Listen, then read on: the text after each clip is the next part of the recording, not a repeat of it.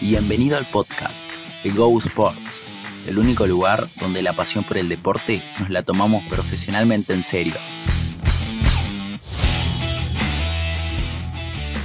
Hola, ¿qué onda gente? Bienvenidos a la parte 2 de la psicología de Michael Jordan. En este podcast vamos a profundizar sobre de nuevo cuatro aspectos que influenciaron en Jordan para tener su éxito. En el podcast anterior que si no lo escuchaste te recomiendo que vayas a ese primer podcast. Eh, hablamos sobre cuatro factores psicológicos de Jordan y en este podcast también vamos a mencionar cuatro aspectos, pero vamos a también tener en cuenta el contexto, el equipo, los Chicago Bulls, el entrenador, los jugadores, porque analizar a un jugador puntualmente sin tener en cuenta el contexto no sería muy certero hay que tener en cuenta el ambiente y todo lo que influenció a Jordan. Así que bueno, vamos a empezar. El primer aspecto que me encantaría hacer ver es el liderazgo. No solamente el liderazgo de Jordan. Primero que nada vamos a hablar del liderazgo de Phil Jackson, del entrenador de esos Chicago Bulls. Phil Jackson llegó al equipo y lo primero que inculcó al equipo es un sentido de pertenencia, un sentimiento de pertenencia, de tribu, de decir somos nosotros un equipo, nos queremos los unos a, nosotros, a los otros y amamos nuestra ciudad. Sentimos que somos parte de algo y nos arraigamos a eso. En este caso fueron, bueno, el equipo de los Chicago Bulls, ese sentimiento de equipo y también el amor a la ciudad. Eso fue determinante porque esa pasión por la ciudad, por el equipo, por todo, hizo que los Chicago Bulls rindieran y amaran ese equipo en especial. Y no se hayan ido a otro equipo. Porque, a ver, pudieron haber sido excelentes jugadores, esos jugadores de los Chicago Bulls, pero quizás se iban para otro equipo. Sin embargo, no. Siempre tuvieron este sentimiento de pertenencia y la gente se lo devolvió siempre. Y eso fue muy importante el segundo punto con la llegada de Phil Jackson que hay que destacar es la claridad de los roles en la que Phil Jackson asignó a cada uno. O sea, Phil Jackson llegó y entendiendo las fortalezas y debilidades de cada integrante del equipo, sabía qué tenía que hacer cada persona. En este caso, bueno, Jordan eh, tenía que ser el protagonista. Scottie Pippen sabía que iba a ser el 2 de equipo, que no iba a ser el 1. Porque cada uno sabía claramente lo que tenía que hacer.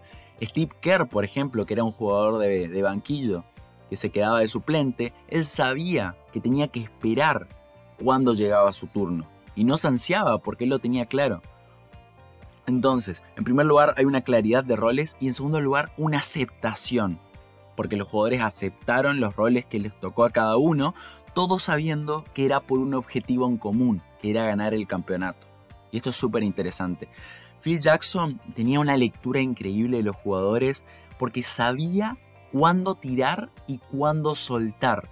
Era muy inteligente, sabía cómo motivar a cada jugador, sabía qué le interesaba a cada uno y jugaba con eso siempre para buscar el máximo rendimiento del equipo no tenía un liderazgo autoritario, de decir, vos tenés que hacer eso. No, era un liderazgo más de soltar, de dejar ir, de tener confianza en los jugadores.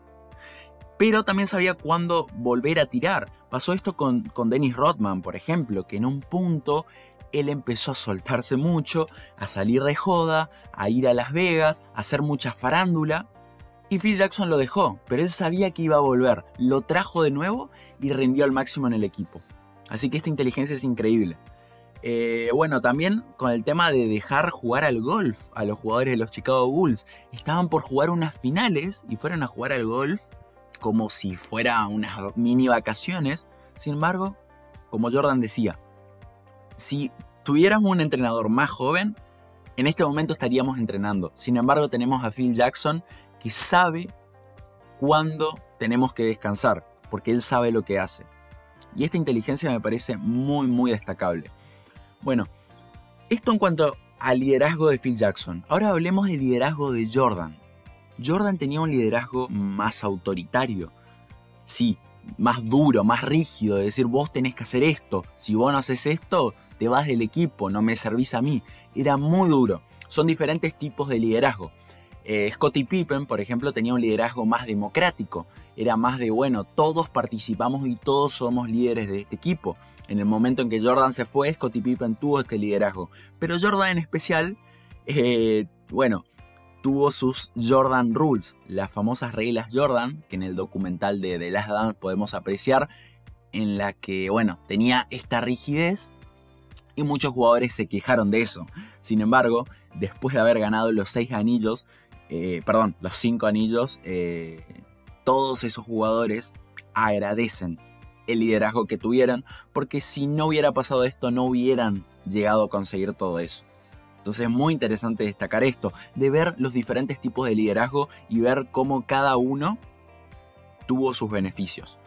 Bueno, eso el primer punto en general. El segundo punto, el segundo factor a hablar, además del liderazgo que fue el primero, es de la cultura oriental zen que se promovía, que se promovía en el equipo. Que esta cultura la trajo Phil Jackson, esta cultura de la meditación, del yoga, de vivir en el aquí, en el ahora. Y esto marcó la enorme diferencia de los Chicago Bulls. Lo vemos a Jordan principalmente en un estado de flow, que es un término zen, un término budista, en el que el flow es un estado donde no hay carga, es un dejar fluir. Es un estado donde no hay ni sobrepensamiento, ni sobreexigencia, ni tampoco, ni tampoco vagancia de no hacer nada. Es un estado donde uno no piensa, sino que hace. Es como el, el lema de Nike, just do it, solo hazlo, no pienses, solo hazlo. Bueno, sería algo así. Y lo vemos esto puntualmente cuando Jordan está yendo a jugar unas finales y está en el colectivo con los auriculares escuchando música como si nada, como si fuese de vacaciones, como si fuese a relajarse a cualquier lado. Y podemos ver muy bien esto de este estado de flow, porque él estaba viviendo el presente. Cuando él estaba en el autobús, él estaba en el autobús disfrutando del momento. Cuando él estaba en el vestuario, bueno, se vendaba, estaba en el vestuario. Cuando él estaba en el partido, ahí sí pensaba en el partido. Pero ¿por qué pensar antes? Porque la ansiedad que esto es un factor psicológico, la ansiedad no es buena. No es buena, no es bueno el exceso de ansiedad, no es bueno tirarse para adelante antes de que las cosas sucedan.